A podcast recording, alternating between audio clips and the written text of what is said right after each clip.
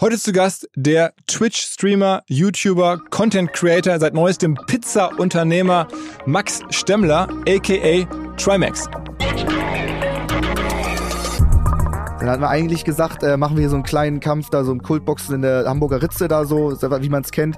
Ähm, dann hatte ich mich aber beim Fußball-Event beim Schlüsselbein verletzt, dann hatten wir ein halbes Jahr mehr. Dann sind immer mehr Sponsoren dazu gekommen. Das ganze Projekt wurde größer. Am Ende waren wir in der Langzess Arena und das war der größte deutsche Boxkampf vor 14.500 Leuten. Das war der größte Boxkampf, nachdem Klitschko seine Karriere beendet hat. Wir haben jetzt mit der gesamten Saison mit dem Fußballprojekt 110.000 Euro Minus gemacht.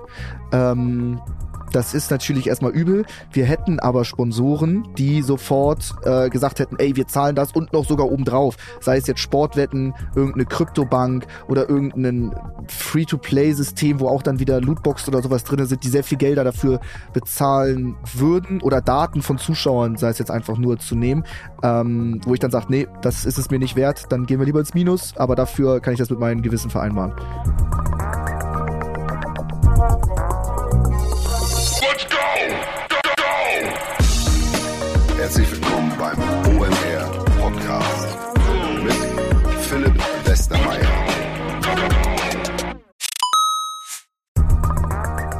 Ihr werdet euch wahrscheinlich fragen, warum unser Partner SalesViewer hier so oft im Podcast wirbt. Aber das ist relativ einfach zu erklären, denn wenn wir hier mittels Podcast Reichweite für SalesViewer erzeugen, dann besuchen natürlich auch hunderte von Menschen die Website von SalesViewer und SalesViewer kann dann mit dem eigenen Tool die Website-Besucher oder deren Firmen vor allen Dingen mit Klarnamen entschlüsseln. Also Podcast-Werbung führt zwangsläufig zu immer mehr Website-Besuchern und Website-Besucher lassen sich in Firmen Klarnamen von SalesViewer entschlüsseln und zu neuen B2B-Kunden machen. Und natürlich auch wir bei OMR sind sehr zufrieden mit SalesViewer nicht nur als Kunde, sondern auch als Partner. Wir setzen deren Tool ebenfalls ein zur eigenen B2B-Lead-Generierung und entschlüsseln damit die Website-Besucher von OMR, OMR Reviews oder anderen Tochterfirmen. Man sieht einfach, wer eure Webseiten besucht hat und wofür sich potenzielle Kunden interessiert haben. Neben uns, also OMR, setzen aber auch noch deutlich größere Firmen wie Stepstone, Avato Systems, Sport5, Talon One oder die Vodafone-Tochter Grand Centrix bereits auf SalesViewer und generieren damit täglich neue B2B-Leads. SalesViewer ist bekanntlich auf unserem hauseigenen Software-Bewertungsportal OMR Reviews das bestbewertete Tool in gleich drei Kategorien und kann jederzeit kostenlos getestet werden. Wer also sehen möchte, wer auf der eigenen Website drauf war und diese Person dann am besten zu Kunden verwandeln möchte, der kann das alles kostenlos ausprobieren. salesviewer.com slash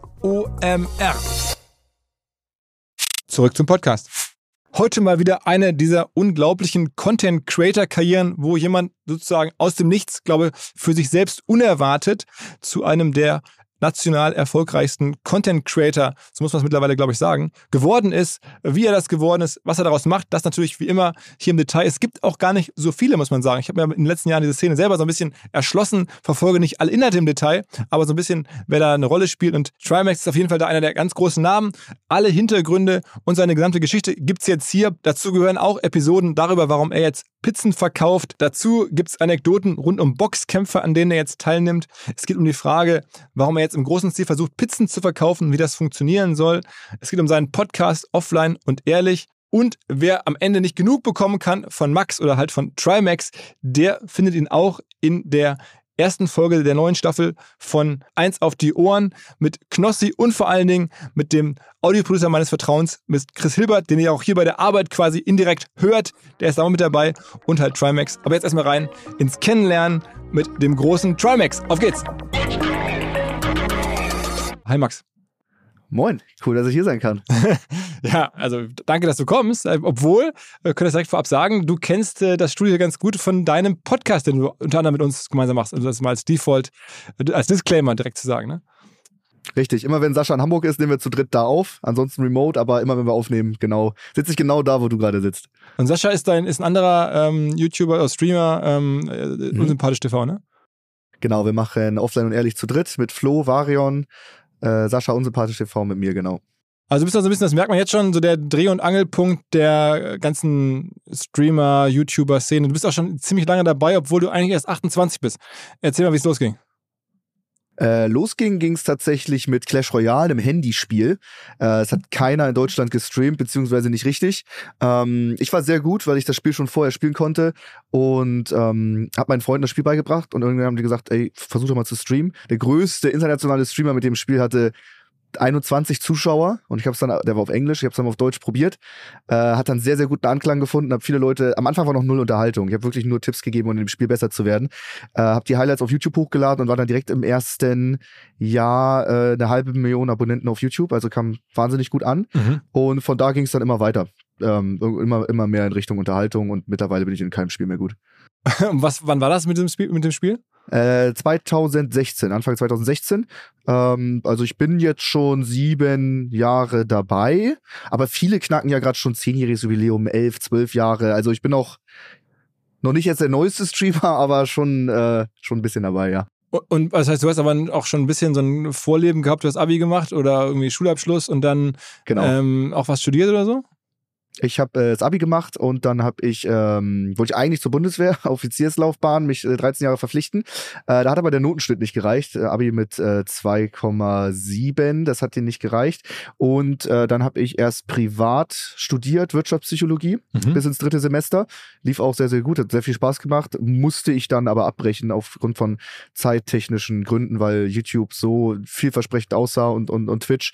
Ähm, erst ein äh, Urlaubssemester Pause gemacht, dann ein bisschen Klausuren verschoben und letztendlich dann äh, ganz abgebrochen. Okay, das heißt also eigentlich Wirtschaftspsychologie angefangen, aber dann wegen YouTube sein gelassen. Ähm, Mhm. Und, und äh, also du hast da so durch Zufall reingefunden, weil irgendwie du Handyspiele gemocht hast, wie so viele Menschen, und dann ge- hat dir jemand gesagt, Mensch, du kannst es ja ganz gut, stell das mal ins Netz. Und das war also nicht geplant. Du wolltest eigentlich. Nee, nee, gar nicht. Vor allem davor gab's ja Mobile Gaming, war, war vorher noch überhaupt nicht groß. Das hatte, das war unvorstellbar, dass du mit einem mit einem Handy spielst und dass das so viele äh, Leute begeistert. Also völlig verrückt. Und dann ähm, auch bei dir nicht in der DNA gewesen, irgendwie Entertainer zu sein oder Nein, überhaupt nicht. du warst Ganz- jetzt nicht in einer, in ganz, Theater AG oder sonst irgendwas in der Art. Schüchtern. Nee, nee, ganz, ganz schüchtern, ganz introvertiert. Ich habe auch beim, beim Studium mit den Leuten das erste halbe Jahr mit keinem geredet und sowas. Also ich kann auch heute absolut nicht singen und tanzen vor der Kamera, Riesenhemmungen. Äh, das funktioniert alles nicht, überhaupt nicht. Und dann hast du die ersten Jahre vor allen Dingen sozusagen Audience aufgebaut, einfach über gut sein in Spielen. Mhm. Ja, das erste Jahr. Danach kam dann Fortnite, das habe ich als einer der ersten gespielt. Das erfolgreichste Spiel aller Zeiten. Äh, habe da meine Turniere veranstaltet und ähm, das ist einfach sehr, sehr viel ges- gestreamt. Äh, war auch natürlich, äh, ist auch viel Glück dabei. Also ich spiele Clash Royale, das wird eines der erfolgreichsten Handyspiele aller Zeiten. Dann spiele ich als einer der ersten Fortnite und das wird das erfolgreichste Spiel überhaupt. Äh, das, das hilft natürlich, ja. Also wie viel würdest du sagen, ist der, deine, deine, deine, der, ersten, der Erfolg der ersten Jahre, wie viel davon ist sozusagen jetzt die richtigen Spiele erwischt zu haben versus selber unterhaltsam zu sein versus auf der richtigen Plattform aktiv zu sein, im Sinne von jetzt YouTube oder, oder, oder Twitch oder so? Boah, ganz schwer zu sagen. Also, das ich jetzt ja seit sieben Jahren sehr gut, aber ich glaube, selbst wenn du heute jetzt äh, anfängst zu streamen und in den jeweiligen Games gut bist oder unterhalten kannst, ist das ganz schwer da. Es gibt ja unglaublich viele Streamer mit null oder ein Zuschauer, sich davon dann irgendwie mal abzuheben. Ähm, war einfach zur richtigen Zeit am richtigen Ort. Hab dann aber auch so viel gestreamt, wie es geht. Also ich habe wirklich jetzt, dass ich jetzt jetzt New York mache, ist wirklich eine, eine Ausnahme. Ich habe quasi sieben, sieben Jahre, sechsmal die Woche durchgestreamt. Also ich habe wirklich nichts anderes gemacht. Ich hatte, ich habe jeden Abend immer gestreamt. Mal abends mit den Freunden essen gehen oder sowas, äh, war jahrelang äh, kein Ding. Also das heißt, äh, also du bist gerade in New York, ne? Da Können wir dann darüber Ja. sprechen, wie das kommt, aber äh, während wir sprechen, aber eigentlich ähm, sechs Jahre lang jeden Abend hast du gerade gesagt. Also Ja, nahezu jeden Abend. Wenn man irgendwie ein Familiengeburtstag ist, ähm, versuche ich den noch auf einen Brunch zu verschieben, auf mittags. Aber wenn das dann auch nicht geht, dann äh, habe ich abends auch nicht gestreamt. Ja. Und äh, wie lange ist dann so ein Stream üblicherweise bei dir? Oh, ist unterschiedlich. Äh, ich würde so sagen, im Schnitt war es so mindestens so sechs Stunden, geht aber auch mal über die zehn. Wir hatten aber auch mal so einen sieben Tage oder einen zehn Tage Stream, wo wir die ganze Zeit live waren und auch übertragen haben, wie wir, wie wir am äh, Schlafen sind und alles Mögliche. Okay. Ähm, ja. okay. Und, ja, so wie Events kommen immer unglaublich gut an. Wenn ich jetzt mal sage, wir machen, wir wollen zehn Tage, jeden Tag 16 Stunden irgendein Spiel zocken, weil das neu rauskommt, äh, kommt das zwar gut an, aber wenn wir dann zusätzlich noch übertragen, wie wir schlafen und wir gehen nie off und die Leute können immer einschalten und wir, die wissen, wir sind immer live, äh, kommt das immer richtig, richtig gut an. Da haben teilweise, äh, wir hatten jetzt auch die No Food Challenge, ähm, das, der wurde über 12 Millionen Mal geöffnet, der Stream in einer Woche. da habt ihr einfach nichts gegessen oder was heißt nur Food?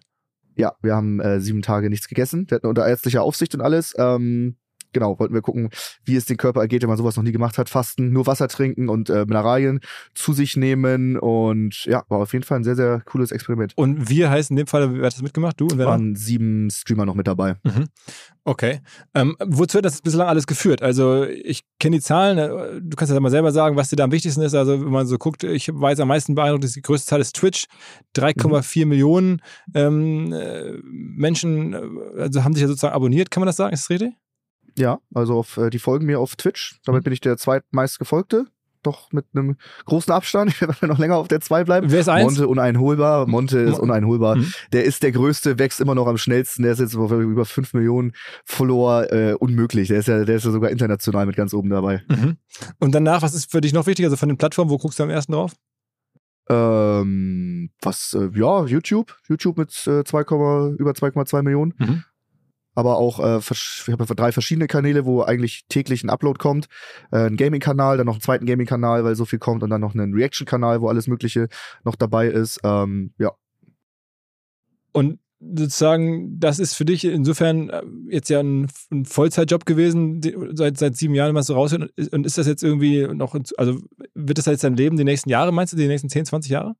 Ja, viele, viele Kollegen sind so, ja, ich mache jetzt noch zwei, drei Jahre, zieh noch mal durch hier und da äh, und dann ist gut. Ich will nicht äh, für immer vor der Kamera stehen. Mir macht das ähm, wahnsinnig viel Spaß mit der Community zusammen. Ich muss auch sagen, hier, hier in New York, wo ich jetzt gerade bin, habe ich so wenig gestreamt wie noch nie, weil jetzt gerade viele auf viele Vlog, Vlogs gemacht habe, also Videos für YouTube. Mhm. Ähm, ich vermisse die Zuschauer sehr. Also die Live-Interaktion ist schon sehr wichtig. Also nur Sachen aufnehmen und dann äh, ein paar Tage später ausstrahlen, äh, ist auch cool, aber äh, das, das Live-Sein und da mit den Leuten zusammen die, die, die Abenden verbringen, zusammen zocken, zusammen schnacken, das ist, macht schon sehr, sehr viel Spaß. Also ich will, äh, ich habe überall schon gesagt, ich will mein 25-jähriges Jubiläum als äh, Streamer oder Content Creator knacken. Und beschreib mal so ein bisschen, also wie groß ist so die engste Community? Wenn man jetzt liest, 3,4 Millionen bei Twitch, wie viel davon sind regelmäßig dabei, wenn du live gehst? Oh, das variiert auch, was gerade so der, wo das gerade so der Content ist. Ähm, als wir Minecraft gespielt haben bei Craft Attack, waren dauerhaft so 40.000 Leute dabei, was sehr viel war. Jetzt sind wir vielleicht eher so im Schnitt bei 12.000 Zuschauern, wenn ich live bin. Jetzt habe ich aber natürlich auch mal aus New York hier gestreamt, wo es hier abends war. Dann war es in Deutschland auf Samstag 4 Uhr nachts. Da waren dann nur 5.000 Leute dabei. Aber ähm, ja, so pendelt sich das ein. 4 Uhr nachts? Ja, ja, für die, also 4, 4, 4 Uhr nachts äh, am Wochenende 5.000 Leute ist natürlich auch immer noch geil, klar. Und das sind dann einfach Hardcore-Fans von dir? Oder, oder also beschreib mal, was ist für eine Community? Was sind das für Menschen? Also, wie alt sind die vor allen Dingen? Oder ist alles Mögliche dazwischen. Ich habe auch zum Beispiel hier in New York super viele Leute äh, getroffen. Da waren auch viele älter als ich, die, klar, in New York wird jetzt kein 14-Jähriger hier rumlaufen, einfach so. Ähm, hat sich wirklich gewandelt. Also wir hatten ja damals während Lockdown habe ich ja sehr viel äh, Pokémon-Karten auch gemacht, geöffnet. Ich habe äh, alte Vintage-Displays aufgemacht von 1999, äh, insgesamt alles im Wert von 120.000 Euro. Das hat natürlich deutlich ältere Leute angelockt, die damals auch schon Pokémon-Karten gesammelt haben. Ähm, also nochmal zur Erklärung für die Leute, die nicht so tief sind. Du hast ja. Pokémon-Karten geöffnet oder beschreib mal, was macht man da genau? Genau, ich habe Pokémon-Karten äh, geöffnet und das äh, gestreamt und gezeigt. Da hatten wir dann auch meinen Zuschauerrekord und meinen Subrekord und sowas, alles Mögliche geknackt. Ähm, ja, so das allererste Pokémon-Set zum Beispiel auf Deutsch, das äh, kostet dann 40.000 Euro, weil es davon halt nur noch wenige auf der Welt gibt. Und das machen wir dann auf im, im Stream. Hoffen natürlich auf die, auf die guten Karten, auf die super seltenen Karten, wo dann auch mal, keine Ahnung, Papa Platte hat, glaube ich, mal eine Karte gezogen, die ist mehr als 100.000 Euro wert, ähm, weil es davon nur unglaublich wenige gibt im guten Zustand. Und äh, das kam auch wahnsinnig gut an. Und da waren die Leute natürlich deutlich älter. Also klar. Okay, okay. Also das heißt, deine Zielgruppe es ist ein kompletter Mix im, es ist ein kompletter Mix im Alter. Aber im, du sowohl, im Durchschnitt? Ich würde sagen, im Durchschnitt mittlerweile so im Durchschnitt so 16 bis 18. Okay. Das ist ganz oh. schwer zu sagen. Die ganzen Leute von damals, die waren damals alle 14, ist jetzt sieben Jahre her. Also es sind wirklich viele Leute, aber es kommen auch immer wieder neue dazu, die super jung sind. Dann treffe ich irgendwie einen Achtjährigen auf der Straße, frage ich, warum schaut er mich? Also vom Humor, vom Content her mache ich den Content so, wie ich ihn cool finde. Und auch den Sarkasmus und die ganzen Gags versteht man ja gar nicht in dem Alter. Sind aber auch sehr, sehr viele Junge dabei. Keine Ahnung, jüngerer Bruder, jüngerer Cousin oder sowas. Ähm, ja. wie, wie musst du sich denn das, das Unternehmen hinter äh, Trimax vorstellen? Also wie viele Leute arbeiten für dich? Oh, mittlerweile echt viele. Das wird immer mehr. Ich habe äh, einen, einen, einen Manager, der alles oder unglaublich viel macht, Alex. Das, äh, ist ein, das ist ein sehr, sehr gutes Team zusammen. Äh, da kam da gerade noch einer dazu. Dann habe ich noch ähm, boah, drei angestellt, so für alles Mögliche hinter der Kamera, sei es jetzt Finanzen oder Steuern und sowas. Dann ähm, habe ich auch noch einen Mod angestellt, Also der im ne? Twitch-Chat. Mhm. hilft, genau, Moderatoren im Twitch-Chat, zwei Stück. Äh, dann habe ich Cutter, äh, einen für den Hauptkanal, einen für den zweiten Kanal, einen für den Reaction-Kanal, einer für TikTok. Also es sind jetzt schon echt über zehn Leute schon, ja. Und von, von der Umsatzgröße her ist das natürlich jetzt, das ist mir schon klar, es ist ein Millionenunternehmen, also äh, die Trimax AG, wenn man das so sagen möchte, oder GmbH. Ähm, aber wir reden jetzt, reden wir dann schon von, von so 10 Millionen Jahresumsatz oder eher, eher, eher, eher 5? Ja, fünf. Eher 5. Aber du meinst, es kommt ja noch Merchandise dazu, du machst noch eine Klamottenmarke, Podcast machst du auch noch, also äh, was ist noch alles so, was gehört noch alles dazu neben den verschiedenen Kanälen? Ähm, über Twitch verdient man ja einmal mit den äh, Primes Mhm. und äh, mit den Subs. Mhm. Dann haben wir ähm, YouTube, die Werbeeinnahmen, die auch immer essentiell sind, gerade bei drei Kanälen und täglichen Uploads. Dann haben wir verschiedene Sponsoren, Mhm. ähm, die ja dabei sind. Keine Ahnung, ich zum Beispiel im Stream Headset trage oder irgendwie sowas. Ähm, genau sowas. Und dann haben wir noch verschiedene Unternehmen im Hintergrund. AMA Studios als äh, Modelabel noch mit dabei. Mhm. Äh, jetzt ganz neu Happy Slice. Dann haben wir natürlich noch den Podcast, der nochmal selber für sich steht. Äh, da ist schon, da ist schon ordentlich was dabei, ja. Ja, also für dich ja auch alles unerwartet. Also ich meine, vor, Ja, ja, vor sieben komplett. Jahren war das ja nun nicht absehbar. Nee, absolut nicht. Das war auch nie das Ziel. Ich wollte immer, ich habe, äh, als ich gestreamt habe, konnte ich oft am Wochenende nicht streamen, gerade Samstagabend, weil ich selber äh, als Pizzalieferant gearbeitet habe. 250 Euro habe ich damit im Monat verdient und das wollte ich immer mit dem Stream verdienen. 250 Euro im Monat, damit ich den kündigen kann und mehr streamen kann. Äh, dass das dann irgendwann so äh, durch die Decke geht, damit rechnet ja keiner. Also Pizzalieferant, das war außerhalb von Hamburg. Du bist eigentlich so in der Nähe von Hamburg aufgewachsen, ne? Genau, nördlich von Hamburg, ja. Und da lebst du eigentlich immer noch, ne? Also wenn du jetzt irgendwie nicht Äh, nee, mittlerweile wohne ich im Zentrum von Hamburg seit drei Jahren. Ah, okay, okay, aber bist, bist ja eigentlich aus Hamburg, aber jetzt gerade mal in New York. Okay, und hier sozusagen einer der Hamburg scheint ja so ein Ort zu sein, wo die ganz großen Namen sich ansiedeln. Der, der Monte, also Montana Black ist ja auch aus Hamburg. Ähm, also das hier ist schon so, so äh, viele große Influencerinnen aus Hamburg, also von Caro Dauer bis Leonie Hanne, alle, äh, was ist mit Hamburg los? Hamburg ist so influencermäßig die zweitgrößte Stadt. Platz eins ist mit Abstand Köln. Da sind wirklich alle. Jeder Streamer, jeder YouTuber wohnt mittlerweile in Köln. Das ist wirklich ein Hotspot. Mhm. Ist auch immer cool, da zu sein. Aber in Hamburg gibt es auch einige, ja, auf jeden Fall. Und man muss ja schon auch viel zusammen sein. Ne? Also wenn ich das so von ähm, dir sehe oder auch von, von anderen äh, Knossi oder so, den, ich- den du auch, glaube ich, kennst, ihr macht Sachen zusammen. Also es ist schon Mhm. so, ein- so, so, so, so ein Game geworden, äh, untereinander äh, sich viel zu unterstützen, viel sozusagen gemeinsame Aktionen zu machen, Ideen zu haben, äh, sich sozusagen gegenseitig zu supporten und, und die, die Reichweite noch zu teilen. Kann man das so sagen? Das ist äh, ultra, ultra nice in der, in der deutschen Twitch-Community. Da hat keiner an Konkurrenzdenken oder irgendwas. Alle ziehen an einem Strang. Wenn jetzt zum Beispiel ich bei einem Box-Event einlade, waren wirklich alle da zu zuschauen. Dann habe ich ein Fußball-Event gemacht, da kommen alle ohne Gage und spielen sie alle mit, egal wie groß die Reichweite ist. Dann macht Eli auch einen Fußball-Cup, da kommen alle hin. Äh, dann hat jetzt gerade Breitenberg, Abu Goku und Rohat ein Basketballturnier gemacht, da waren auch alle da. Also das ist schon echt cool, wie sich, äh, es macht doch einfach Spaß, mit allen Streamern zusammen da dann coole Events auf die Beine zu stellen. Wie groß würdest du sagen, ist so der engere Kreis der deutschen Streamer? Also wie viele Personen sind das so? es sind alle echt dabei. Also es sind alle, die auf Twitch streamen. Es gibt ein paar Leute, die nicht ihr Gesicht Aber- zeigen, aber die wie können sind zu das so? solchen Events nicht kommen. Also wie viele Personen? Das ist Boah, noch eine relativ kleine Szene, oder? 70 sagen, oder? Okay. Aber es ist Ja. trotzdem eine kleine Szene. Also überlegt, 70. Äh, Ja, 70 der größten, sag ich mal. Also es Mhm. kommen natürlich auch unglaublich viele weitere Streamer, aber so von, von den großen, die man kennt. Also eigentlich kommen, kommen, kommen da alle, ja. Und, und äh, du willst dich aber auch jetzt vor allen Dingen als Streamer bezeichnen. Also wenn man jetzt sagt, irgendwie, du bist jetzt irgendwie YouTuber oder Influencer, das wäre eigentlich keine akkurate Berufsbezeichnung, weil eigentlich ist, ist, ist sozusagen Streaming dein Hauptthema.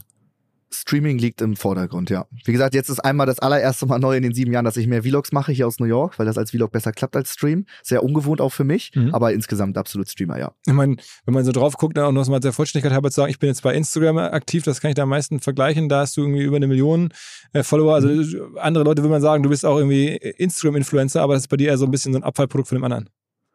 In Instagram ist wirklich, äh, habe ich jetzt auch mehr gemacht, wo ich in New York bin, aber sonst war es wirklich nur dafür benutzt, äh, selten was, was hochgeladen. Meine Stories waren nur, was ich heute am Stream bin, was heute Programm sein wird. Wenn die Leute wissen, was geht im Stream ab, schauen sie schnell Instagram-Story und wissen Bescheid. Dafür war es eigentlich da. Dass ich damit dann auch irgendwann eine Million Leute erreiche, äh, hätte ich auch nicht gedacht, nee. Und ist denn ähm, das auch deswegen so, weil halt Stream die wirtschaftlich relevanteste Quelle ist? Also ist man deswegen, redet man davon, weil das auch wirtschaftlich im Vordergrund steht? Oder ist es einfach so, Nee. weil das für, für, dich inhaltlich am wichtigsten ist? Inhaltlich ist es am wichtigsten. Stream hat wahnsinnig abgebaut. Äh, Amazon hat da mit Twitch alles, alles ähm, komplett verändert. Ist teilweise man äh, verdient, obwohl man genau das gleiche macht, die gleichen Subscriptions oder alles Mögliche, verdient man äh, weniger als ein Drittel, wie es früher war teilweise. Warum das denn? Äh, ich, so wie ich das mitbekomme an den Pressemitteilungen, möchte Amazon, dass Twitch lukrativ wird. Die sind jetzt Platzhirsch mit irgendwie 90% Marktanteil, haben alles subventioniert über die Twitch Primes, dass alle Streamer da sind. Und jetzt haben sie den Hebel umgelegt. Sie machen auch seit Jahren, geben sie keinen Cent für Events, egal wie groß das Event ist. Ähm, deswegen findet das ja auch auf anderen Plattformen statt, wie zum Beispiel von Pro7 mit Join oder äh, RTL, kostenlos für die Zuschauer zu schauen, weil Twitch wirklich für alle Events ähm, nichts, äh, nichts dazu gibt. Mhm. Aber trotzdem, du bleibst der Plattform trotzdem treu, also weil man da einfach sein muss, weil das am einfachsten ist. Äh, es gibt keine Alternative. Also viele sind sehr genervt. Äh, es gibt jetzt so komische kryptogestützte Geldwäsche-Plattformen, die da jetzt ganz komisch rauskommen, die sau viel Geld bieten, dass man das streamt, aber da will auch keiner so richtig hin. Und ähm, Microsoft hat mit, es mit Mixer probiert, das ist kläglich gescheitert. Äh, Facebook Gaming hat Millionen reingesteckt, das hat keinen interessiert. YouTube macht auch sehr viel falsch. Also es gibt leider keine bessere Alternative als Twitch, auch wenn das ja also selbst, also explizit auch Europa ist denen egal. Also ist wirklich, die haben Fokus auf Amerika, was jetzt äh, in Frankreich oder Deutschland passiert, auch wenn das teilweise der zweitgrößte ähm, Streaming-Bereich ist, die deutsche Sprache ist auf Twitch unglaublich groß, ist da leider egal. Okay, sag noch mal ein paar Worte zu den Sachen, die du da veranstaltest. Also, weil wenn das, du jetzt sozusagen Spiele spielst, ähm, in denen du auch gar nicht mehr so richtig gut bist, aber trotzdem die spielst und Leute wollen das sehen, das ist, glaube ich, ein Teil des Businesses. Ne? Dann machst du, mhm. was machst du sonst noch so an Content? Also, ähm, vielleicht sagen wir noch ein paar Worte auf jeden Fall zu den Events, die du machst, aber sag noch, wie muss man sich den Content vorstellen, der von dir kommt? Ähm, wir haben zum Beispiel, weil ich ultra, ultra Bock hatte auf so ein Survival, so an seine Grenzen kommen. Ich saß immer nur am Schreibtisch, habe keine Ahnung von draußen, war nie campen oder sowas. Hatten wir ein eigenes Survival-Format gemacht äh, mit Otto, äh, Nerd in the Dirt. Da waren wir im nördlichen Lappland unterwegs, also arktische Klimaregion, äh, ohne alles, also nur mit einem Fell und bisschen, bisschen, bisschen Equipment dabei und wollten dann mit vier Streamern draußen überleben und eine gewisse Strecke zurücklegen, okay. Wasser gewinnen, äh, Feuer machen, Lager aufbauen und dann äh, noch einen Schlitten hinter sich jetzt, wo die ganzen Sachen drin waren und äh, Strecke machen, von A nach B kommen. Äh, das hat unglaublich Spaß gemacht. Also und das hat äh, Otto finanziert? Sehr, sehr gut. Also Otto, der. Nee, das habe das hab ich gemacht. Ich habe Otto als, als Guide mitgenommen. Das war mein Format. Otto hat auch ein Format. Also Otto, ist, wir reden nicht von Otto von dem E-Commerce-Händler, sondern. Nee, nee, wir reden von Otto, den äh, auch einer der größten YouTuber momentan. Okay, okay, okay, okay. Also ja, ja, für alle Hörer, die denken erstmal. Okay, ja, stimmt, sorry. Sorry, sorry, stimmt. Das ist nochmal eine ganz andere Gruppe. Oh. Nee, nee, genau. Der hat uns da durch, der hat uns da durchgeführt. Das zum Beispiel als ein Format, wo ich ultra Bock drauf hatte. Dann hatte ich super Lust, ähm, Fußball zu spielen. Ich habe selber elf Jahre Fußball gespielt, sau schlecht. Also wirklich Katastrophe, Dorfmannschaft und war sogar zu schlecht und wurde dann mit 15 noch in die dritte Herren verlagert, weil ich nichts konnte. Äh, was aber auf YouTube super krass funktioniert, waren so Kreisliga-Fails, so Best-ofs, wo einfach Leute unglaublich gerne Fußball spielen wollen und es einfach nicht hinkriegen. Da habe ich mir gedacht, gut, das kriegen wir bestimmt hin. Hab ähm, 17 Streamer zusammengetrommelt und ein paar Freunde von früher und dann haben wir in der zehnten äh, Liga in Hamburg eine Mannschaft angemeldet mhm. und haben da äh, gespielt war auch ein Riesenerfolg. Wir haben das gestreamt und Videos draus gemacht, kam auch unglaublich gut an. Dann hatten wir noch ein Fußball-Event mit Knossi, wo da im Stadion fünfeinhalbtausend Leute waren, so viel wie reingepasst haben beim SC Victoria. Äh, dann hatte ich einen Boxkampf. Das war auch, es entsteht alles spontan. Es gab so eine Streamerliste. Warte mal ganz ähm, die Mannschaft, die, die wie hieß nochmal? Ich habe es mich in, in, der Recherche aufgeschrieben. Die Mannschaft, äh, die, unser Mannschaftsname ist der SSV Hardstack, aber offiziell ja. sind wir die achte Herren vom SC Victoria. Ah, okay. Okay, okay, okay. Mhm. Ähm, aber die, das macht ihr nicht mehr. Doch, doch, die, Saison ist durch. Wir haben es tatsächlich ganz knapp im letzten Spiel geschafft, Erster zu werden und haben jetzt den Aufstieg geschafft von der 10. in die 9. Liegt aber auch daran, ich habe noch ein paar Schulkameraden von früher ähm, am Start, die verletzungsbedingt nicht mehr in einem Team spielen können, aber noch ein bisschen Bock haben zu kicken. Die haben das schon durchgetragen. Also ich wollte 20 Saisontore machen. Ich habe 50 Vorlagen bekommen, habe aber nur vier Tore, also katastrophal. Aber das ist, was die Leute sehen wollen. okay, okay. Und dann hast du sozusagen den Boxkampf, da hast du dich, glaube ich, auch selber bei verletzt, ne? Ja, richtig. Äh, Boxkampf ist auch super spontan entstanden. Es gab so eine, es gibt so eine Tier, so eine äh, Ranking-Liste ähm, von Streamern. Welchen Streamer würde man im Ring besiegen im Kampf? Und wer hat die Liste ähm, gemacht? Also wo kommt die her? Das hat, das hat jeder Streamer gemacht, um andere Streamer auch da einzusortieren und zu schätzen. und ich habe gesagt, gegen Mickey wird es ein knapper Kampf, aber ich gewinne. Und Mickey hat auch gesagt, gegen Trimax wird es ein knapper Kampf, aber er gewinnt. Und dann haben wir gesagt, na, auf gar keinen Fall, dann lass uns einen Kampf austragen. Dann hatten wir eigentlich gesagt, äh, machen wir hier so einen kleinen Kampf, da so im Kultboxen in der Hamburger Ritze da so, wie man es kennt.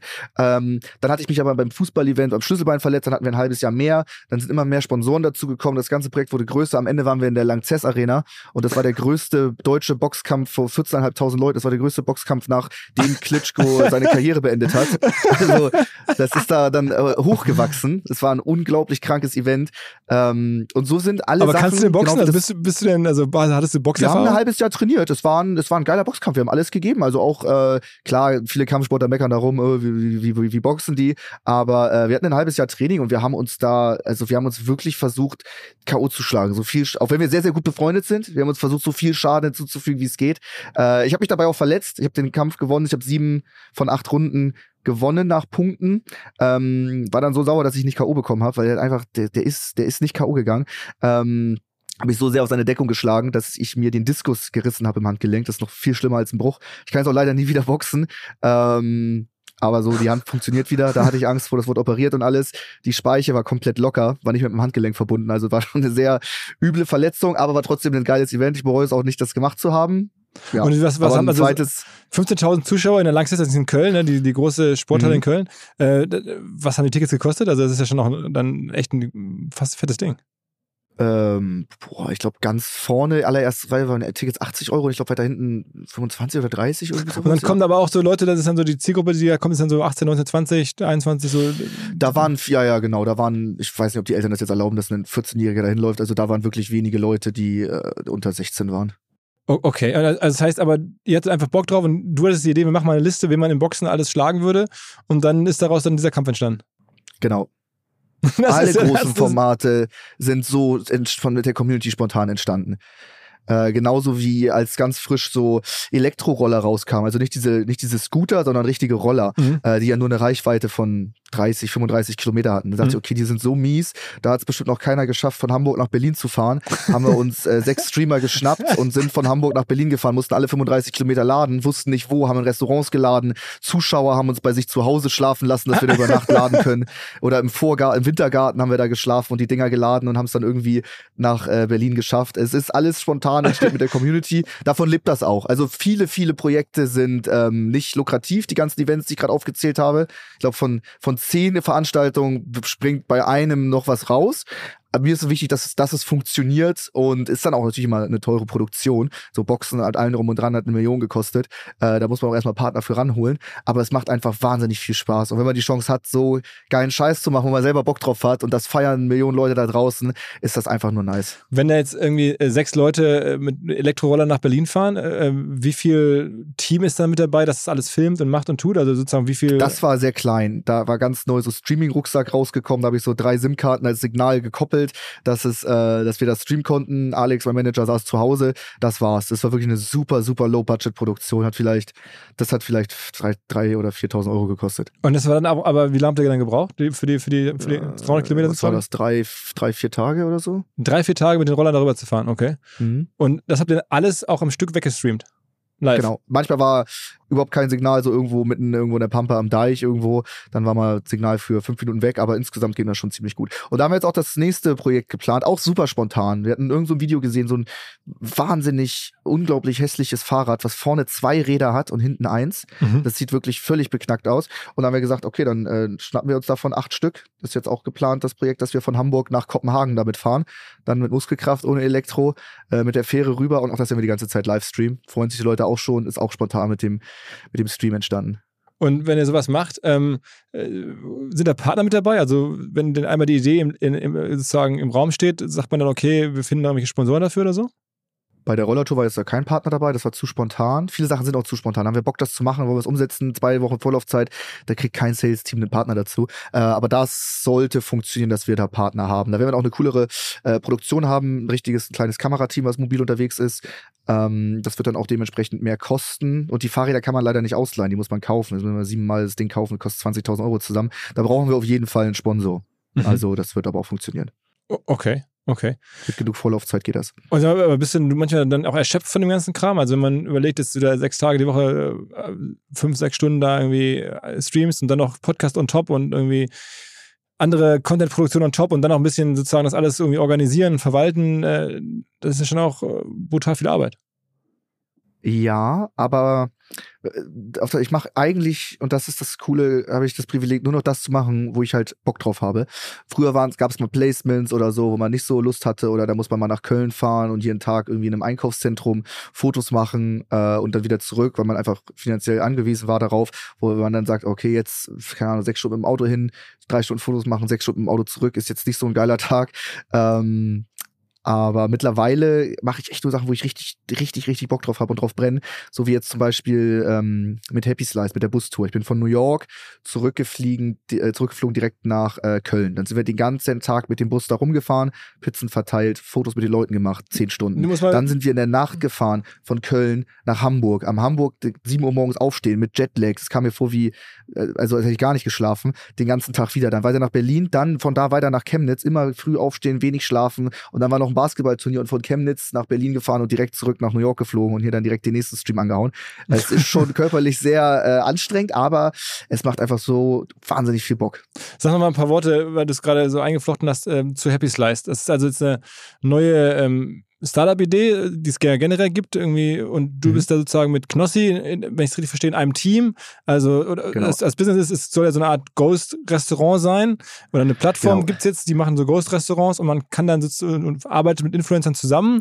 Ähm, und dann diese Influencer-Teams oder, oder, oder Creator-Teams jetzt bei euch, mhm. die haben dann eine eigene Marke auf dieser Plattform und können die dann sozusagen, in dem Fall eine Pizzamarke, ähm, könnt ihr dann relativ easy über alle möglichen ähm, ja, Kanäle vertreiben, aber so ein bisschen so, ich hatte das Gefühl, das ist ein bisschen inspiriert von, von Mr. Beast und der, und der Burger-Idee, die der immer hatte, ne? Äh, auf jeden Fall ist äh, ein absolut krasses Konzept mit den virtuellen Küchen oder bei den Ghost Kitchen, dass man ähm, Pizzerien, Bäckereien, Hotelküchen, wo das äh, unseren Standards entspricht, ähm, dass man die äh, ausbildet komplett, den Ofen stellt, alle Zutaten frisch liefert, dass die alles dabei haben und dass man das so macht, dass wirklich überall die gleichen Pizzen entstehen. Ähm, am Anfang hat uns keine, kein, kein, keine italienische Küche oder so, wo wir gesagt haben, das, wir wollen das mit euch machen, das könnt ihr damit verdienen. Das ist ja teilweise das fünf- oder sechsfache, was sie normalerweise mit ihrem Restaurant verdienen. Alle waren da super misstrauisch. Jetzt haben wir beim Release oder jetzt auch danach, wo wir keine Werbung mehr gemacht haben, das äh, zeigen konnten, dass wir das alles halten konnten. Ähm, was völlig verrückt ist, auch wie, wie viel da bestellt wurde. Das war, ein, das war ein Riesenerfolg. Der größte europäische Restaurant-Launch überhaupt. Über Nacht 72 Läden aufgemacht. Und ähm, war auch von, von den verkauften Pizzen der größte Launch, den es jemals in Europa gab. Äh, und die profitieren davon unglaublich doll. Da kannst du an einem Wochenende äh, fünfstellig verdienen. Die sind, die sind super happy. Und wir müssen nicht extra, jetzt überlegt euch mal, wir hätten 72 Läden äh, gemietet, nur für eine kleine Küche. Du kannst es teilweise ja wirklich auf fünf Quadratmeter, wenn du den Ofen hast und eine Arbeitsfläche, kannst du die Pizzen da machen. Und dann mhm. kommen die Lieferanten jetzt von Lieferando, Uber Eats oder Volt und liefern das aus. Äh, wenn die Pizza geil ist und die alles richtig machen, ist ja äh, einfach ein unglaublich gutes Konzept. Das ist auch nur eine Frage der Zeit, bis äh, das, da, bis es davon viel, viel mehr gibt. Also wir haben ja auch gesehen, wie gut das in, in, in Amerika läuft. Ähm, ist einfach ein geniales Konzept. Wobei die US-Version von Mr. Beast ist ja wirklich eigene Restaurants zu machen, äh, sozusagen. Der hat ja eigene, eigene, so eine eigene Burgerkette gemacht, auch mit einem Partner, glaube ich. Ne? Also der hat das nicht alles selber mhm. gemacht, sondern da gab es einen Partner und er hat dann seine, seine Marke draufgesetzt, aber über wirklich ähm, physische Restaurants, die es auch wirklich gibt. Und bei euch ist es ja schon so, also ich weiß auch deswegen, weil ein ehemaliger Kollege von mir, der bei OMR ähm, gearbeitet hat, der Nono, mhm. ähm, schöne Grüße, ja. der ja. Hat er diese Firma gegründet und sozusagen eine, diese Plattform äh, erschaffen, auf der jetzt sozusagen ihr ähm, dann die Marke Happy Slice ähm, aufgebaut habt und ja. In dem Fall sind es dann Pizzen und die werden jetzt vertrieben über, über Uber und, und Lieferando und Co. Aber ihr habt sozusagen die Idee gehabt, der macht das alles irgendwie, die ganze Verwaltung im Hintergrund und ihr pusht einfach dann über eure Reichweiten natürlich die Brand und sorgt dafür, dass Menschen sagen, Mensch, irgendwie das Zeug da von Trimax und Knossi, das will ich dringend mal probieren, muss geil sein und dann bestellen die es bei Lieferando. Richtig. Also erstmal äh, haben wir die Pizza so gemacht, wie wir sie richtig cool finden. Es gab über 50 Tastings, das haben über 1500 Leute probiert. Ich bin zum Beispiel ein Riesenfan von einer äh, Trüffelpizza mit mhm. Trüffelcreme mhm. und Champignons und Parmesan. Äh, Gibt es verschiedene, aber das ist, finde ich, so wie wir sie gemacht haben, wirklich die beste. Also das macht mhm. auch Spaß, dafür Werbung zu machen, wenn die Leute das dann probieren und äh, auch andere Influencer, denen wir das zugeschickt haben und die es einfach richtig gut finden. Äh, auch so ein handgemachter Pinserteig aus Italien von, vom Hersteller des Pinserteigs, vom Erfinder, die Marco, äh, macht das Ganze. Äh, dass das alles so funktioniert und dass wir so einen Teig haben, wie es noch, wie es noch kein anderer hat. Also es ist auf jeden Fall, äh, die Leute haben Bock. Es, es, es, es war eine Marktlücke mit so einer Pizza und mit, mit so einem System. Und äh, wie krass das jetzt anläuft. Äh, klar ist am Anfang viel ähm, gewesen über Knossi und mich, aber jetzt schon nach zwei Wochen, noch nicht mal ganz, äh, sind auch viele Leute am Bestellen, die uns gar nicht kennen. Also ähm, generell einfach davon war einfach eine Nachfrage nach, nach diesen Pizzen. Und wie viel, also wie viele ähm, Orte gibt es jetzt? Du hast ja gerade erzählt, irgendwie von irgendwelchen Bäckereien oder, oder so, so kleineren Ö Ö Küchen. Also wie viele Orte gibt es jetzt, die sozusagen die Pizzen nach euren Vorgaben produzieren? Das waren 72 Küchen. Mhm. Da waren aber ein paar dabei, die, ähm, die, da war das ganze Wochenende Arbeiter mit dabei und da war's, war's die haben es nicht ernst genommen, die haben die Chance nicht gesehen, die waren dann auch ausverkauft vom Teig und haben nicht nachbestellt, weil das denen dann irgendwie zu stressig war oder sonst irgendwie was, die dann auch rausgeflogen sind. Wo mhm. jetzt haben wir, wir haben hunderte Bewerbungen für Leute, die das machen wollen, weil man da echt äh, die Restaurants an sich damit verdienen am meisten. Also da ist mhm. eine, eine riesen Nachfrage. Und dann, wenn das über irgendeinen Partner nicht klappt, dann werfen wir den raus, nehmen den nächsten, arbeiten den ein, überprüfen das Ganze. Das ist cool, dass wir haben auch einen QR-Code, wir können mit jeder einzelnen Pizza verfolgen, wenn irgendwas nicht stimmt, äh, wenn irgendwie die falsch belegt wurde oder wenn die verbrannt ist oder sonst was.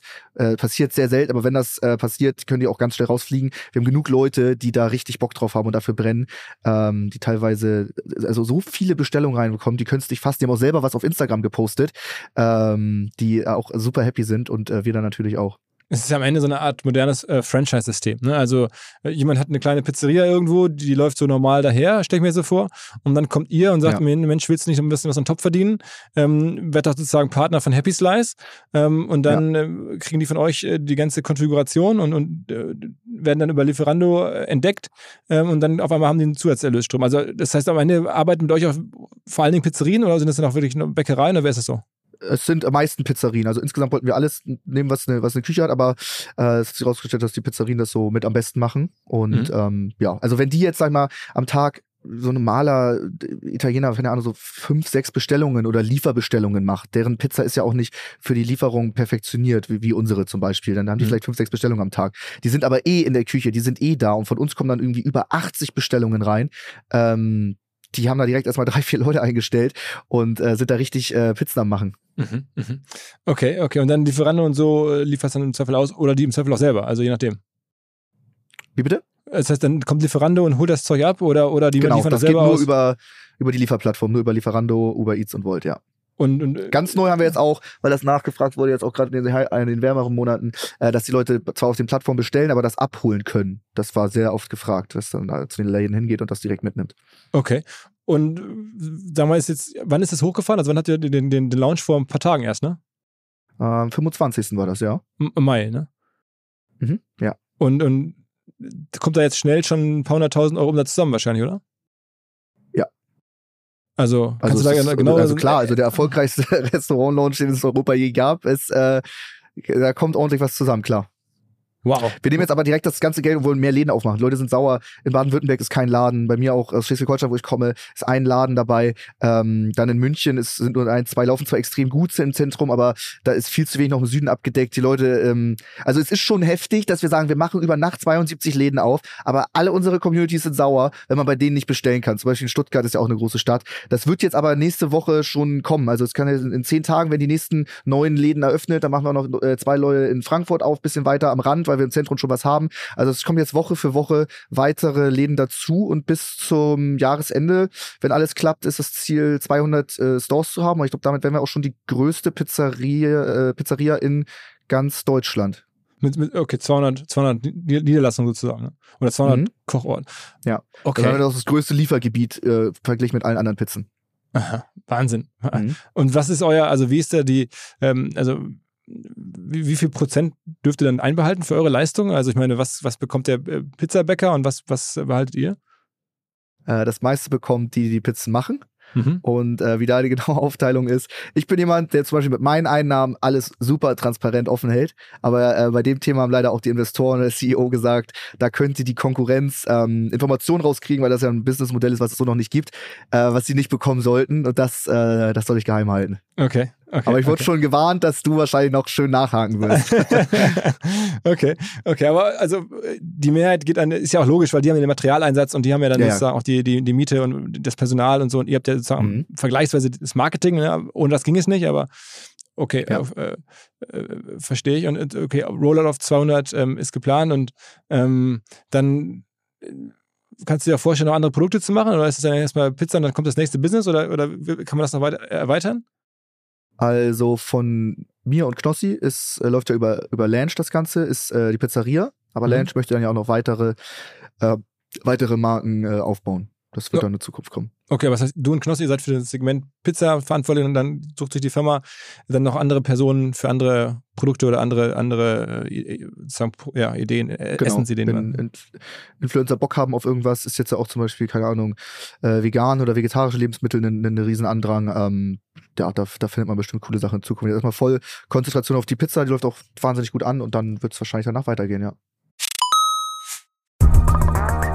Was mir bislang überhaupt gar nicht klar war, ist, jeder Hersteller von Produkten jeglicher Art kann ein Volksprodukt sein in Kooperation mit der Bild. Das ist insofern natürlich spannend, weil die Bild eine Wahnsinnsreichweite hat, fast 50 Prozent der deutschsprachigen Bevölkerung erreicht und halt dieses Label Volksprodukt vergibt an Partner. Seit 21 Jahren machen sie das. Mittlerweile gibt es 220 verschiedene Volksprodukte und es werden weitere gesucht. Es gab schon Zahnbürsten, Volksakkus, aber auf der Website habe ich gesehen, sie suchen zum Beispiel einen Partner für eine Volkszahnzusatzversicherung oder für eine Volkspizza oder für einen Volksstaubsauger. Also, wer solche Produkte herstellt und auch in größerer Kapazität produzieren könnte, denn erfahrungsgemäß spricht der Verkauf nach einer solchen Kampagne ziemlich an, wendet euch bitte an den Vermarkter der Bild. Die Firma heißt Media Impact. Und Media Impact sagt übrigens auch, dass 80% derjenigen, die schon mal eine Kampagne in dem Bereich gebucht haben, das wieder tun.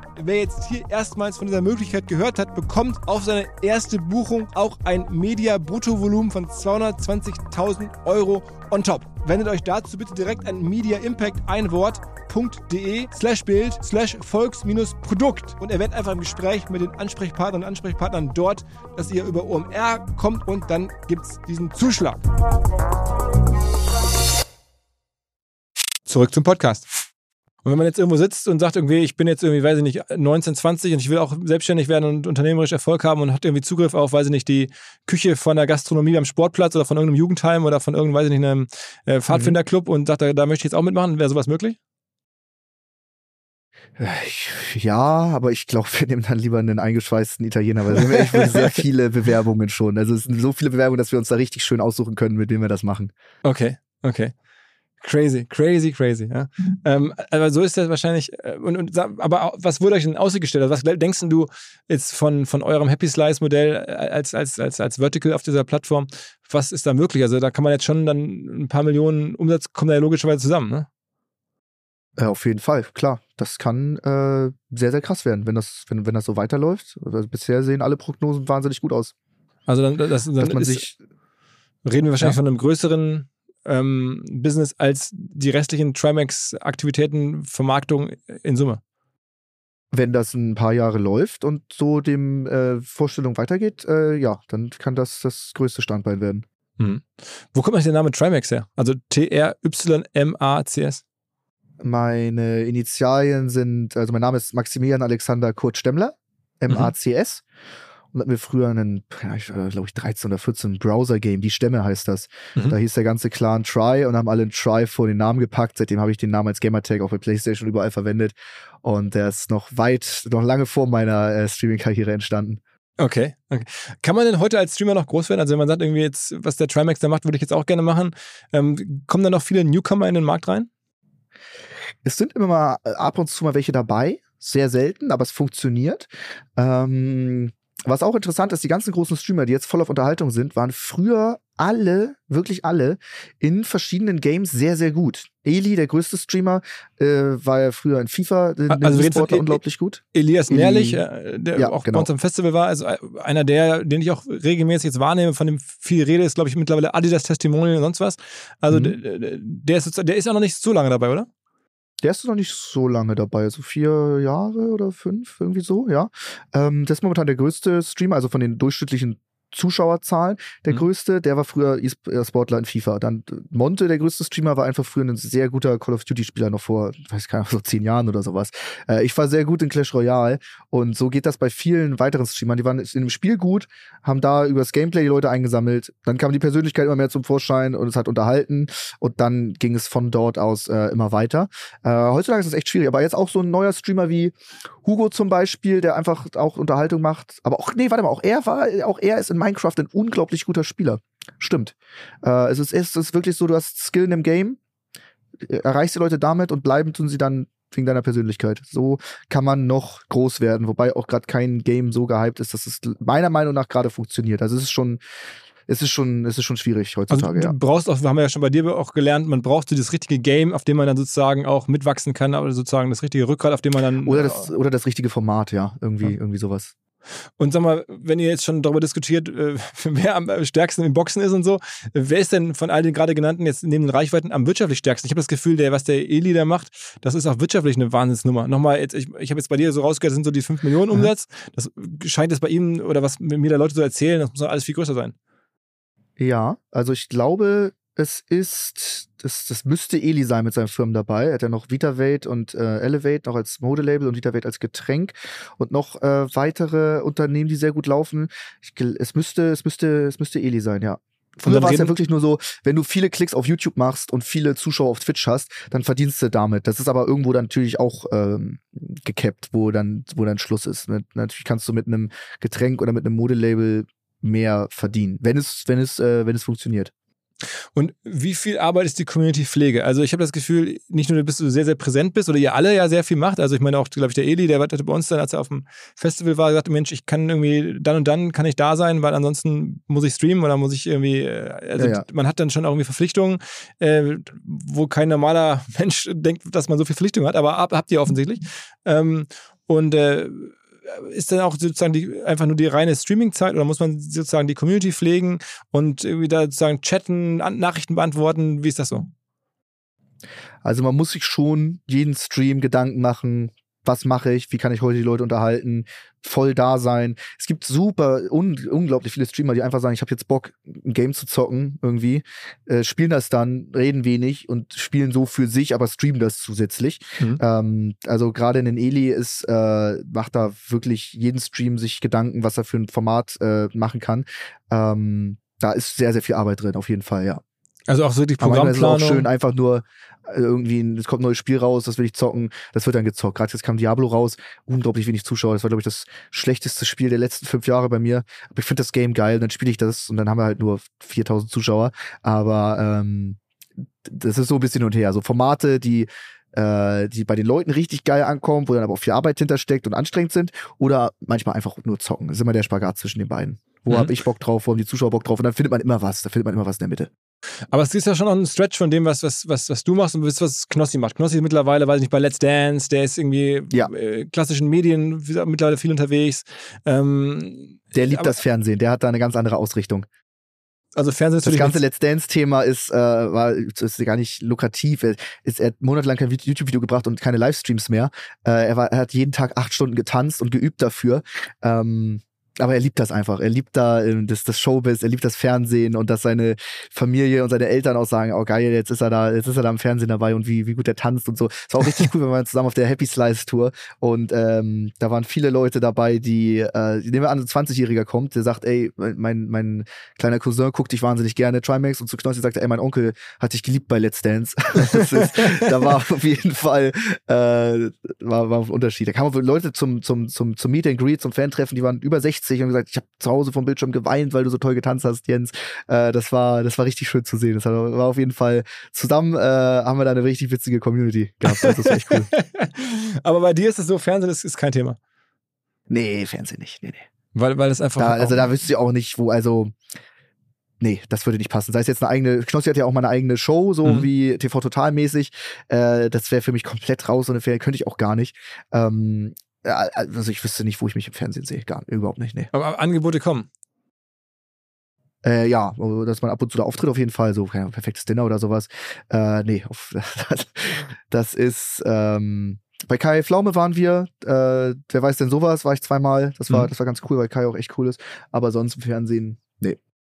Kai Pflaume ist ja eh so eine Ausnahmeperson, ne, der sozusagen in beiden Welten stattfindet und dann, ihr kommt ja auch Richtig. alle dann äh, zu Ehrenpflaume, also zu dem YouTube-Format von Kai. Mhm. Das ist ja also auch bei uns, äh, dann als die ganzen, als Kai dann da war, hat er irgendwie gesagt, Menschen Monte, den würde ich auch noch mitbringen. Ja, gerne.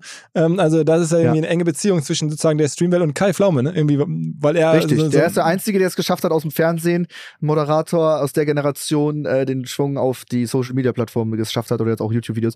Der hat teilweise vier Millionen Aufrufe auf einem YouTube-Video, wenn er einen Tag mit den ganzen Streamer und YouTubern verbringt. Äh, der macht es aber auch richtig gut. Also das ist nicht nur Show oder irgendwas, der, der fühlt das auch total, der geht da total drin auf. Ähm, das ist, äh, der der hat's als Einziger, würde ich sagen, geschafft, ja. An, an, ansonsten ist die Szene so wie, also auch jetzt irgendwie, es kommt nicht mehr so viel nach, gerade hast du gesagt, und von oben rein kommt, also da, außer Kai ist auch keiner sozusagen. Das heißt, ihr werdet sozusagen gemeinsam alt und dominiert so den deutschen äh, Streaming-Markt so ein bisschen. Äh, auf jeden Fall. Ich finde es super witzig, wie man so gemeinsam alt wird. So als alle gestartet haben, so Inscope oder Sascha und so, die waren alle 16. Die sind jetzt alle, gehen jetzt auf die 30 zu. Knossi, Mark Eggers sind 36. Äh, Gronk ist ja auch schon ziemlich alt. Äh, Monte auch. Äh, es ist witzig, wie alle zusammen so aus dem Kinderzimmer angefangen haben, irgendwelche Games zu daddeln und jetzt äh, alle zusammen älter werden. Natürlich kommen ab und zu welche dazu, so 20-Jährige, aber äh, insgesamt ist das, ist das der Kern. Wie siehst denn du Fritz Meinecke? Weil der mit der Seven vs. Wild, der, es klang gerade so ähnlich zu dem, was du auch beschrieben hast mit eurer äh, äh, Polarexpedition da. Ähm, Mhm. äh, der, der hat nochmal so einen anderen Ansatz gefühlt, also wie er da jetzt äh, reingekommen ist, aber mittlerweile auch eine relevante Persönlichkeit, oder? Fritz war ja immer schon groß, so äh, das ganze Thema Outdoor Survival war ja immer schon groß. Er hat ja dann mit Sam vs. Wild, glaube ich, das erfolgreichste YouTube-Format Europas rausgebracht mit der mit der ersten Folge 10 Millionen Klicks und das ist ja der Wahnsinn. Ich bin ja jetzt auch in der dritten Staffel dabei, da habe ich mich wahnsinnig gefreut. Direkt Mhm. mich heiser geschrien, äh, weil ich da weil ich da so Bock drauf hatte. Nicht weil ich da gut bin, sondern einfach weil ich die Herausforderung sehr sehr gerne mag, da absolut an seine Grenzen zu kommen oder auch noch drüber hinaus zu gehen. Äh, ich bin zusammen mit Romatra dabei, also so der, mit dem ich am meisten alle verschiedenen Games zocke. Ähm, da, da freuen wir uns sehr drauf. Nee, und Fritz hat das wirklich wahnsinnig gut gemacht. Das wusste ja auch keiner, dass ein Survival-Format so krass ankommt. Der hat ja vorher Guides gemacht und hier und da überlebt und Wanderungen gemacht und sowas. Und dann hat er Seven vs. Wild gemacht und das war der, das war der absolute Wahnsinn, klar. Da haben aber auch alle Bock bekommen. Also dann sagen Leute, öh, du machst es jetzt nach. Du siehst das. Wir haben, wir, wir, wir machen ja auch Reaction-Content. Ich habe auf die ganzen beiden Staffeln reagiert, wie die Leute da in der Wildnis alles geben und versuchen zu überleben. Da kriegt man so unfassbar Bock, das selber zu machen. Äh, und deswegen äh, macht man es einfach. Es wird auch in Zukunft noch weitere Staffeln Nerd in the Dirt geben, wo wir in die Wüste gehen oder in den Dschungel und da eine, eine riesen Wanderung zurücklegen wollen und da Lager aufbauen und so. Das wird eh kommen. Das heißt, man muss auch wirklich, es ist ein bisschen so Stefan Raab 2.0. Alles, was der früher im Fernsehen gemacht hat, nach dem Motto, man müsste doch mal wieder Völkerball spielen, wie früher in der Schule, man müsste doch mal irgendwie Genau. auf doof die, Ja. die, die Rutsche runterrutschen mit irgendwie einem, einem, Wok oder so. Das sind ja alles, das ist ja vom Spirit her gefühlt das alte Stefan, der alte Stefan Raab Spirit, nur halt jetzt viel, viel extremer, viel weiter gedacht und halt nicht mehr im Fernsehen, sondern dann halt voll produziert für irgendwelche Digitalplattformen. Ja, ist ja egal, auf welcher Plattform das stattfindet. Wenn du witzige Ideen hast und da Bock drauf hast, äh, kannst du die umsetzen. Wir hatten ja auch den riesen Rechtsstreit gegen Stefan Raab, der uns eine 500.000 Euro Abmahnung reingedrückt hat, weil Weswegen? wir äh, Eisfußball spielen wollten, Fußball auf Eis mit allen Streamern. Mhm. Ähm, kann man nicht patentieren, das ist einfach eine Sportart und Eisuntergrund funktioniert gar nicht. Anwälte haben bis zum geht nicht mehr gedroht und dann haben wir gesagt, komm, dann lassen wir es, dann spielen wir Normalfußball. Ähm, da war auch keine Einigung zu finden oder irgendwas. Weil, weil Stefan daran die, die äh, Rechte hält sozusagen. Oder, oder das ist es, erst es gibt keine Rechte an Eisfußball, Ja, aber ja. er, er behauptet es zumindest. Er hat es auch schon damals versucht zu patentieren lassen, es funktioniert nicht. Aber ähm, genau, also es ist, es ist sehr ähnlich. Ich hab, man hat Bock auf irgendwas und dann, äh, und dann macht man das. Also am Ende war äh, klingt jetzt zum Beispiel lange, lange, du hast jetzt gerade ein, ein Völkerballturnier oder ein Dodgeball-Event, gab es ja gerade ein großes, wo alle mitgespielt haben, Dodgeball alle gegeneinander, kam ultra gut an, da waren alle Streamer dabei. Dann gab es das Basketball-Event, dann habe ich super Lust als nächstes ähm, so Bundesjugendspiele, also Bundesstreamer-Spiele, die ganzen ähm, äh, Disziplinen von damals. Viele sitzen jetzt seit zehn Jahren im Stuhl, haben sich körperlich überhaupt nicht mehr bewegt. Wie weit können die springen? Wie schnell sind sie auf 100 Meter? Wie weit können die werfen? Wie hoch kommen sie beim Hochsprung? Dann noch ein Staffellauf und ein Sprint. Das wird super witzig. Also es, es, das kann ich jetzt schon sagen, das wird auch wieder funktionieren. Die Leute werden es mega feiern. Da werden Leute beim Sprinten hinfallen, weil die seit zehn Jahren nicht mehr gelaufen sind. Es wird witzig. Es wird, es, es, es wird auf jeden Fall cool. wann, wann kommt das? Äh, das ist noch kein Datum. Ist noch, ich glaube, das ist noch gar nicht public. Habe ich jetzt einfach gesagt. Wird so oder so kommen. Also wa- wann genau weiß ich nicht, aber wir sind in der Planung. Aber das heißt, da, aber es wäre doch eigentlich ein leichtes, da, da irgendwie jetzt auf einen Adidas zuzugehen oder auf irgendwen zu sagen, hey, hör zu, hier gibt's was Neues. Ähm, aber macht ihr auch nicht. Aber ist für euch nicht wichtig.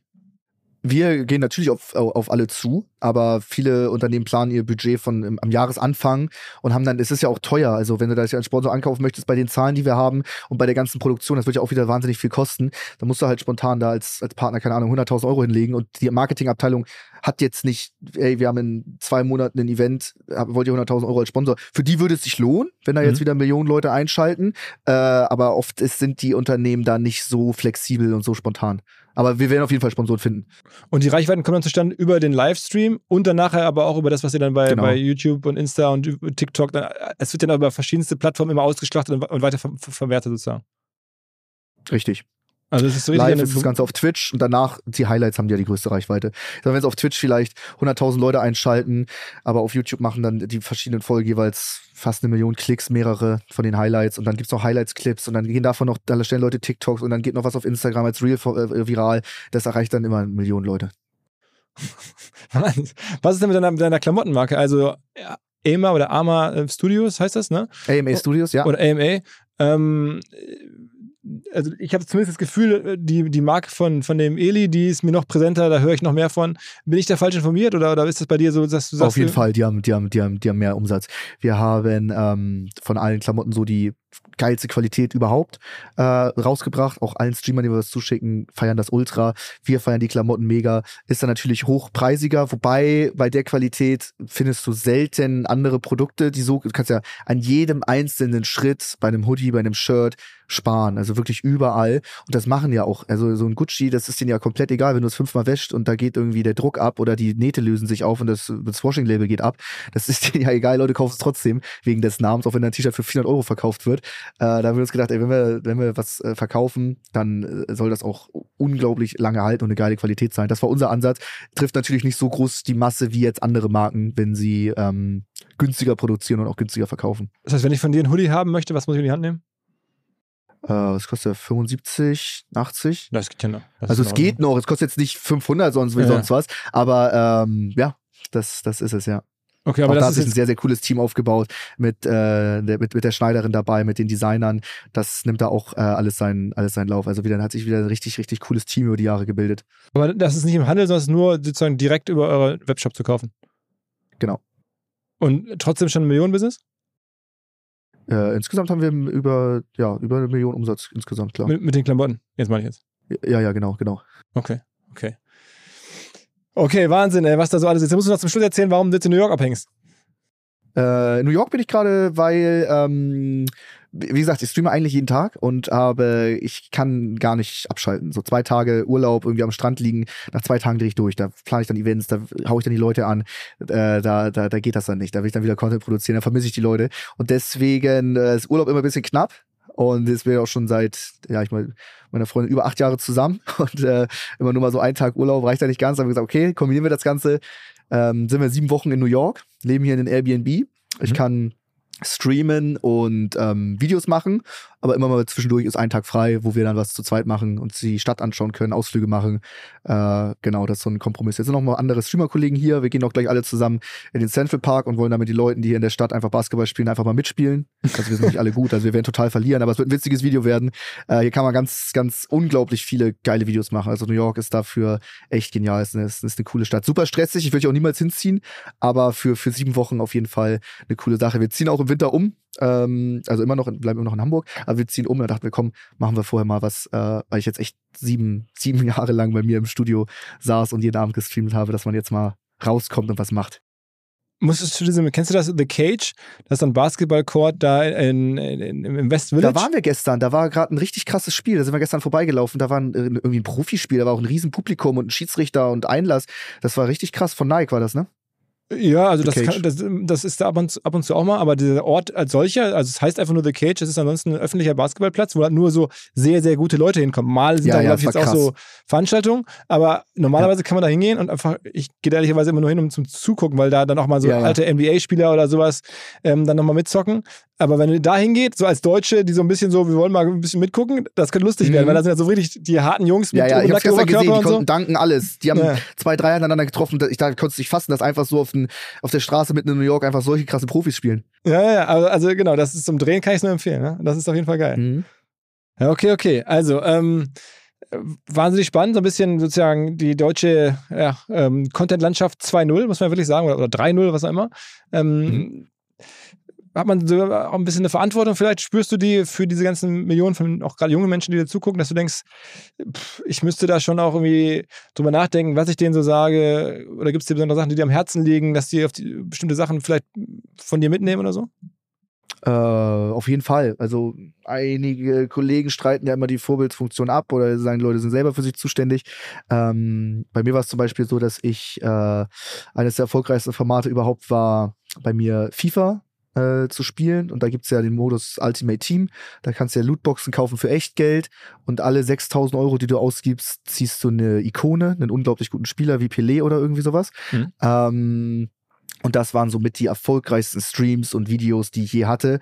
Es war aber einfach nur ein Online-Casino-Glücksspiel über die Playstation. Die Eltern wissen gar nicht, was die Kinder da machen, laden immer wieder 20 Euro auf, immer wieder. Es ist wirklich auch die ganze Animation ähm, wahnsinnig äh, beschissen, gerade in der Entwicklung für die, für die Kinder, da so doll mit Glücksspiel auseinandergesetzt zu werden. Es ist wirklich wie Online-Casino. Da habe ich dann den Schlussstrich äh, zum Beispiel gezogen, dass ich so welche Animationen und ähm, das ganze Lootboxen System Casino nicht weiter mache. Auch gerade ist auf Twitch insgesamt oder auch jetzt auch in Deutschland sehr groß. Counter-Strike, das sind auch einfach Kisten, die du öffnest und da kann entweder was drin sein, was völlig wertlos ist. Da kann aber auch ein Messerskin, eine verschiedene Farbe für 10.000 Euro drin sein, was gerade echt alle machen, wo ich gesagt habe, davon distanziere ich mich. Wenn das die Kollegen machen wollen und das so ist, ist okay. Ich, mhm. Mich kostet das viele Zuschauer ähm, und Wachstum, dass ich das nicht mache.